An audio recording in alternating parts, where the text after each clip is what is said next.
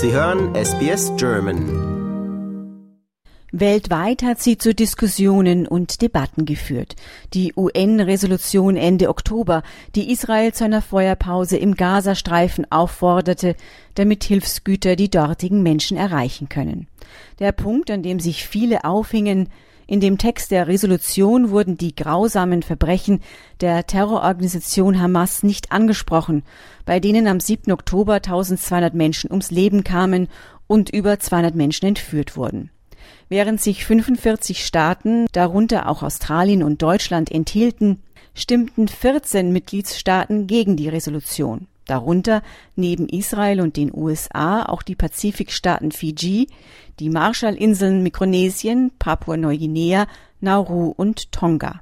Auch in der Vergangenheit standen diese kleinen Pazifikstaaten stets an der Seite Israels. Dass das Land so treue Freunde am anderen Ende der Welt hat, lässt sich gar nicht so leicht erklären. Es scheinen in erster Linie religiöse Verbindungen, unter Umständen aber auch eine familiäre Bande zu sein.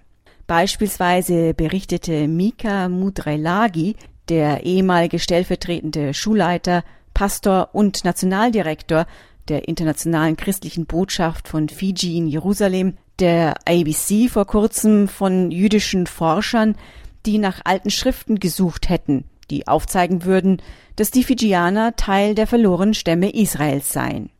Die Theorie ist höchst umstritten und wissenschaftlich bisher nicht eindeutig nachweisbar, obwohl sich einige Spuren durchaus finden lassen. So praktiziert das Volk der Gogadala im äußersten Westen von Papua-Neuguinea hebräische Gebete und auf Malata, der bevölkerungsreichsten Insel der Salomonen, behaupten einige Bürger jüdische Vorfahren zu haben. Letzteres basiert auf den Visionen und Lehren des anglikanischen Führers George Umay aus Malata. Dieser führte verschiedene ozeanische Völker auf seine Vorfahren zurück und behauptete, sie seien einst aus Jerusalem nach Malata geflohen. Laut Umays Erzählungen brachten sie die Bundeslade vom Jerusalemer Tempel nach Malata und begruben sie dort. Eine weitere Verbindung besteht nach Tonga. Paul Samuel Bloomfield, ein amerikanisch-jüdischer Plantagenbesitzer, hat sich dort 1869 niedergelassen und viele seiner Nachkommen leben noch heute dort. Obwohl all diese Verbindungen historischer Art sind, besteht die Freundschaft zu Israel bis heute. Laut der ABC ist beispielsweise die israelische Flagge selbst in einigen der entlegensten und isoliertesten Dörfern der Region ein alltäglicher Anblick. Sie wird bei Demonstrationen geschwenkt, wie auch während der Messe stolz in vielen Dorfkirchen aufgehängt. Laut Tess Newton Kane, einer Expertin für die Pazifikregion, die an der Griffith University in Australien lehrt und forscht, lässt sich vieles davon aber eher mit dem tief verwurzelten christlichen Glauben in der Region erklären.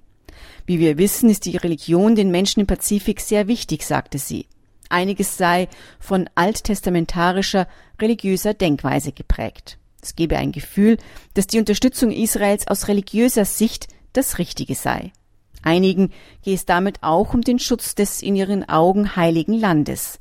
Dazu passt auch, dass Papua-Neuguinea im September erst eine Botschaft in Jerusalem statt in Tel Aviv eröffnet hat.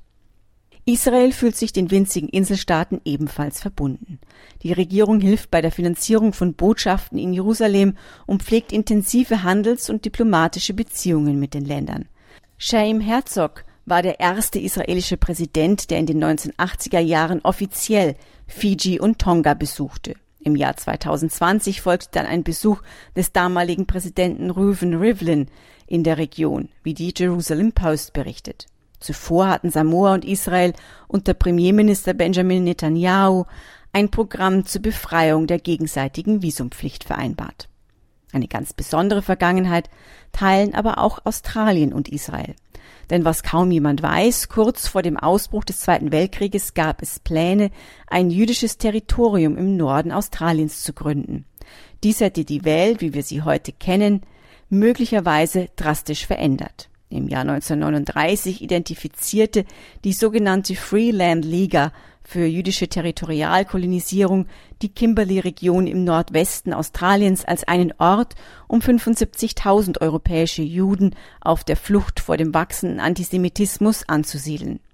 Im Mai 1939 schickte die Organisation Isaac Steinberg, der zuvor als Justizminister in der Regierung von Lenin gedient hatte, nach Perth, um Lobbyarbeit bei der australischen Regierung zu betreiben.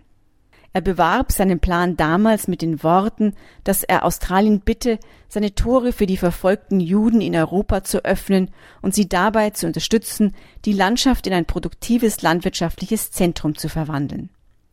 Steinberg hatte seine Vision nach einem Bericht der ABC aus dem Jahr 2018 bis ins Detail ausgearbeitet und sinnierte gar über die jüdischen Gedichte, die die neuen Bewohnerinnen und Bewohner über Kängurus und lachende Kookaburras schreiben würden. Die Liga wollte ein 28.000 Quadratkilometer großes Areal kaufen und zunächst 75.000 Juden ansiedeln. Manche Quellen sprechen sogar davon, dass bis zu eine Million Menschen geplant gewesen seien. Der Plan sei in einem kritischen Moment auf den Tisch gekommen, als Flüchtlinge um ihr Leben geflohen seien, wie der Autor Leon Gettler, der ein Buch über den Plan veröffentlicht hat, der ABC sagte. Menschen wurden getötet, Menschen wurden zusammengetrieben, Menschen wurden in Lager gesteckt, sagte Gettler. In Australien sei man sich der Dringlichkeit bewusst gewesen, und die Kirche, aber auch Gewerkschaften und viele Geschäftsleute hätten sich für ein jüdisches Territorium im Norden eingesetzt. Auch der damalige Ministerpräsident Westaustraliens John Wilcock unterstützte Steinberg. Opposition kam dann jedoch unter anderem von einigen australischen Juden, die fürchteten, dass der Plan eine Welle des Antisemitismus in Australien auslösen könnte, während andere den Plan als eine Bedrohung der zionistischen Idee ansahen. Letztendlich wurde die Idee, die wahrscheinlich tausenden Menschen das Leben gerettet hätte, nicht realisiert. Stattdessen rief Ben Gurion am 14. Mai 1948 als das britische Mandat über Palästina auslief, dort den Staat Israel aus und führte ihn danach als erster Ministerpräsident. Das war für SBS Radio Barbara Barkhausen. Liken, teilen und kommentieren Sie unsere Inhalte bei facebook.com/sbsgerman.